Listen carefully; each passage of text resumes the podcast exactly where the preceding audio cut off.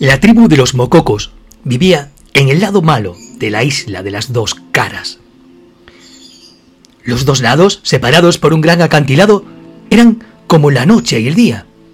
El lado bueno estaba regado por ríos y llenos de árboles, flores, pájaros y comida fácil y abundante. Mientras que el lado malo, sin apenas agua ni plantas, se agolpaban las bestias feroces. Los mococos tenían la desgracia de vivir allí desde siempre, sin que hubiera forma de cruzar.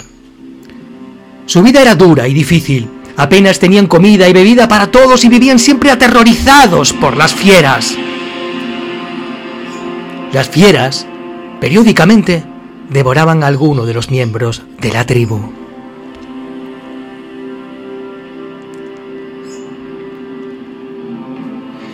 La leyenda contaba que algunos de sus antepasados habían podido cruzar con la única ayuda de una pequeña pértiga.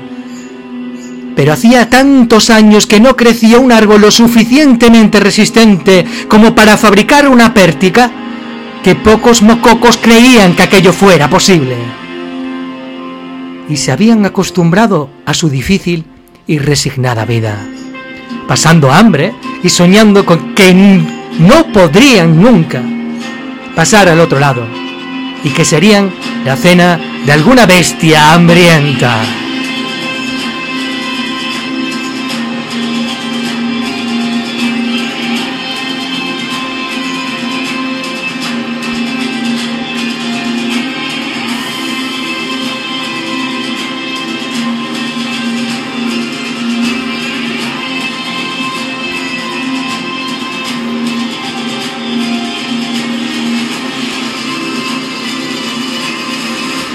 Pero quiso la naturaleza que precisamente junto al borde del acantilado que separaba las dos caras de la isla, creciera un árbol delgaducho pero fuerte con el que pudieron construir dos pértigas. La expectación fue enorme y no hubo dudas al elegir a los afortunados que podrían utilizarlas, el gran jefe y el hechicero. Pero cuando estos tuvieron la oportunidad de dar el salto, sintieron tanto miedo que no se atrevieron a hacerlo. Pensaron que la pértiga podría quebrarse, o que no era suficientemente larga, o que algo saldría mal durante el salto. Y dieron tanto vida a aquellos pensamientos que su miedo les llevó a rendirse. Y cuando se vieron así pensando que podrían ser objeto de burlas y comentarios, decidieron inventar historias viejas y leyendas de saltos fallidos e intentos fracasados de llegar al otro lado y tanto las contaron y las extendieron que no había mococo que no supiera de la imprudencia e insensatez que supondría tan siquiera intentar el salto. Y allí se quedaron las pértigas disponibles para quien quisiera utilizarlas, pero abandonadas por todos, pues tomar una de aquellas pértigas se había convertido, a fuerza de repetirlo, en lo más impropio de un mococo. Era una traición a los valores de sufrimiento y de resistencia que tanto les distinguían.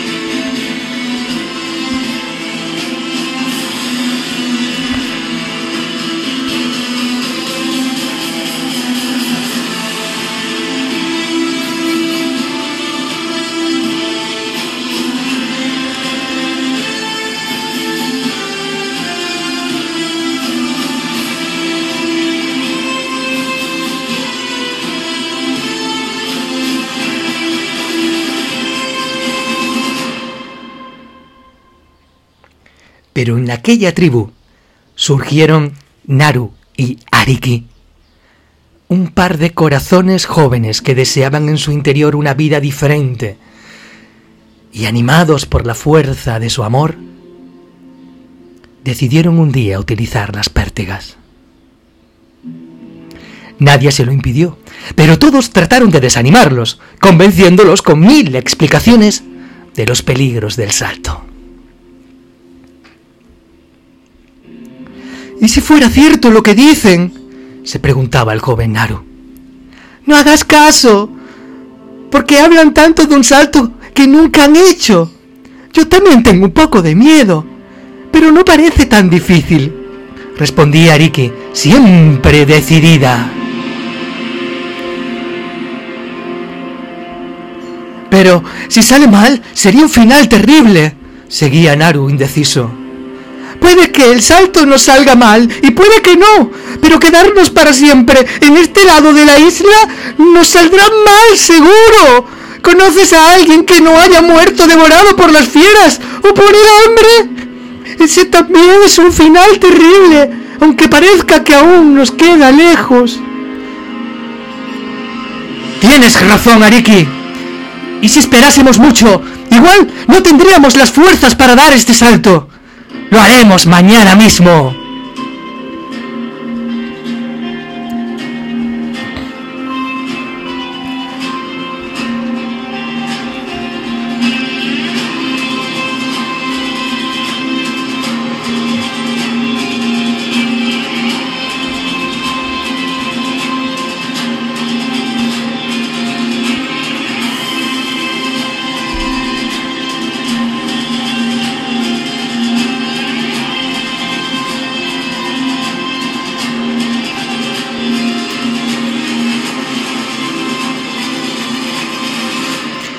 Y al día siguiente, Naru y Ariki saltaron a la cara buena de la isla.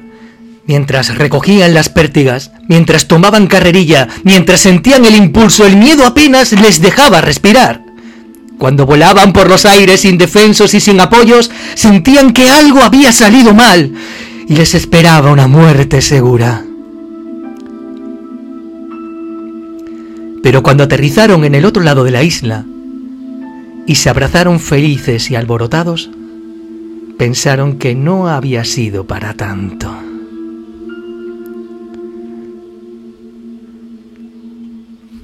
Y mientras corrían a descubrir su nueva vida, pudieron escuchar a sus espaldas como en un coro de voces apagadas.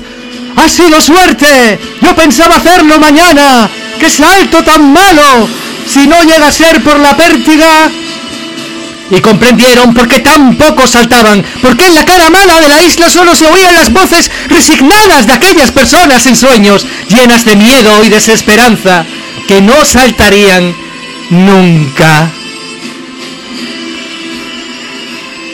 Y sí, fueron Naru y Ariki que saltaron por amor hacia el infinito, hacia una vida mejor, con miedo, con miedo, con miedo, que procuró su salvación. ¿Te atreves a saltar al otro lado de la isla?